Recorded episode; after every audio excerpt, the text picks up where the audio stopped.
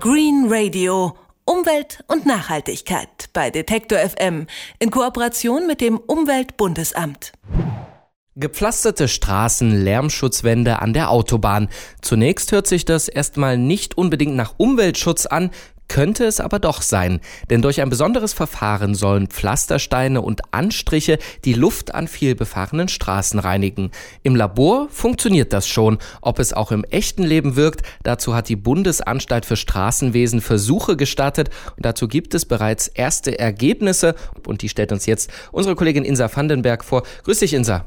Hallo. Ja, worum geht's denn da ganz genau?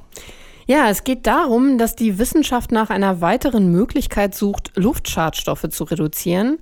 Denn Messungen haben gezeigt, dass insbesondere an Autobahnen und an anderen vielbefahrenen Straßen die Stickstoffdioxid-Grenzwerte zum Teil stark überschritten werden. Dieses Stickstoffdioxid hat sich zum Schadstoff Nummer eins entwickelt und stammt vor allem aus Autoabgasen. Und es ist so gefährlich, weil es die Ozonbildung vorantreibt und auch die Gesundheit schädigt. Deshalb gibt es europaweite Grenzwerte. So darf zum Beispiel pro Stunde der Grenzwert von 200 Mikrogramm pro Kubikmeter nicht öfter als 18 Mal im Jahr überschritten werden. Wird er aber, zum Beispiel in Stuttgart und München.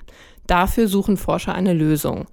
Und die könnte tatsächlich in der Infrastruktur selbst liegen, in einem besonderen Zusatz, der dem Beton von Pflastersteinen oder dem Anstrich von Lärmschutzwänden zugefügt wird. Wie genau funktioniert das dann? Durch den Einsatz von Titandioxid, dieses weiße kristalline Pulver, ist zu so einer Art Farbe gemischt worden. Und damit wurden dann Lärmschutzwände an der A1 bei Osnabrück angestrichen. Und dieser Anstrich reagiert mit dem UV-Licht der Sonnenstrahlung und wandelt das gefährliche Stickstoffdioxid zu Nitrat um, also zu Salzen, die es auch im Trinkwasser gibt.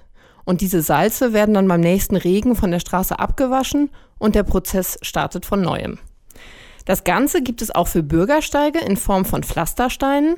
Da ist das Titandioxid mit Beton vermischt worden und funktioniert auch hier in Kombination mit der Sonne als Katalysator. Auch da wieder wird das giftige Stickstoffdioxid zu Salz gemacht. Jetzt dachte ich immer, Salze sind nicht so unbedingt gut äh, für die Umwelt. Ist das doch anders? Nitrat selbst ist harmlos und ein natürlicher Bestandteil des Bodens aber es wird in der Landwirtschaft oder auch im Gartenbau als Dünger gebraucht. Deshalb könnte das abgewaschene Salz von den Straßen theoretisch tatsächlich zu einer Überdüngung von den angrenzenden Flächen führen.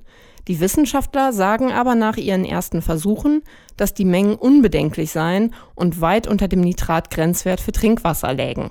Im Labor scheint das also ganz gut schon zu funktionieren. Ist das denn auf der Straße dann auch so erfolgreich? Die Wissenschaftler sind noch bei der Auswertung. Die Messungen sind erst im Oktober abgeschlossen worden und es gibt jetzt eine riesige Datenmenge. Es dauert also noch ein bisschen mit einem abschließenden Ergebnis. Aber trotzdem kann Anja Baum von der Bundesanstalt für Straßenwesen schon einmal einen Zwischenstand preisgeben.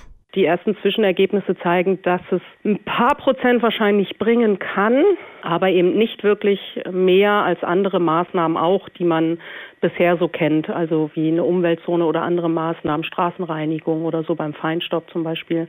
Also dann wird es nur eine von vielen Maßnahmen sein, die man ergreifen kann. Es ist nicht das Nonplusultra oder die eierlegende Wollmilchsau. Es gibt also nicht die großen Minderungsraten bei der Luftverschmutzung, die man sich anfangs aufgrund so guter Laborergebnisse erhofft hat. Die Geophysikerin Anja Baum erklärt das so. Das Problem ist halt, wenn man dann rausgeht und die ganze Atmosphäre über sich hat, sieht es ein bisschen anders aus als im Labor. Da spielen halt die ganzen meteorologischen Parameter mit rein. Man hat die gesamte Atmosphäre darüber. Wenn wir unten in den unteren Zentimetern über der Autobahn oder der Straße oder an der Lärmschutzwand dran das reduzieren, das vermischt sich ja direkt mit dem Rest der Atmosphäre, die da drüber ist. Und dann hat man halt nicht 90 Prozent Minderung wie im Labor. Das kann draußen so nicht funktionieren. Und von daher sage ich, das funktioniert auf jeden Fall und das ist eine gute Sache. Die Frage ist nur, wie viel bringt es uns draußen und kann man da vielleicht sogar noch nachbessern und es in eine höhere Effektivität bringen? Also an der Zusammensetzung des Materials wird noch gefeilt. Jetzt noch die Gretchenfrage hinten raus. Was kostet der ganze Spaß? Ganz genau weiß man das noch nicht, weil diese Produkte ja noch in den Kinderschuhen stecken und es bisher kaum Produkte gibt, die man frei am Markt kaufen kann. Außer die Pflastersteine, die kann man schon kriegen. Und bei diesen mit Titandioxid versetzten Steinen ist es so, dass die in der Herstellung etwa drei bis vier Euro pro Quadratmeter mehr kosten als herkömmliche Steine. also ungefähr 60 Euro pro Quadratmeter. Letztlich bestimmt aber natürlich der Betonhersteller den Preis und der richtet sich nun mal auch nach der Nachfrage. Mit dem Zusatz von Titandioxid sollen Bürgersteige und Straßen das gesundheitsschädliche Stickstoffdioxid abbauen. Über diese Steine, die die Luft reinigen, haben wir in unserer wöchentlichen Serie Green Radio mit meiner Kollegin Insa Vandenberg gesprochen. Vielen Dank. Gerne. Green Radio. Umwelt und Nachhaltigkeit bei Detektor FM in Kooperation mit dem Umweltbundesamt.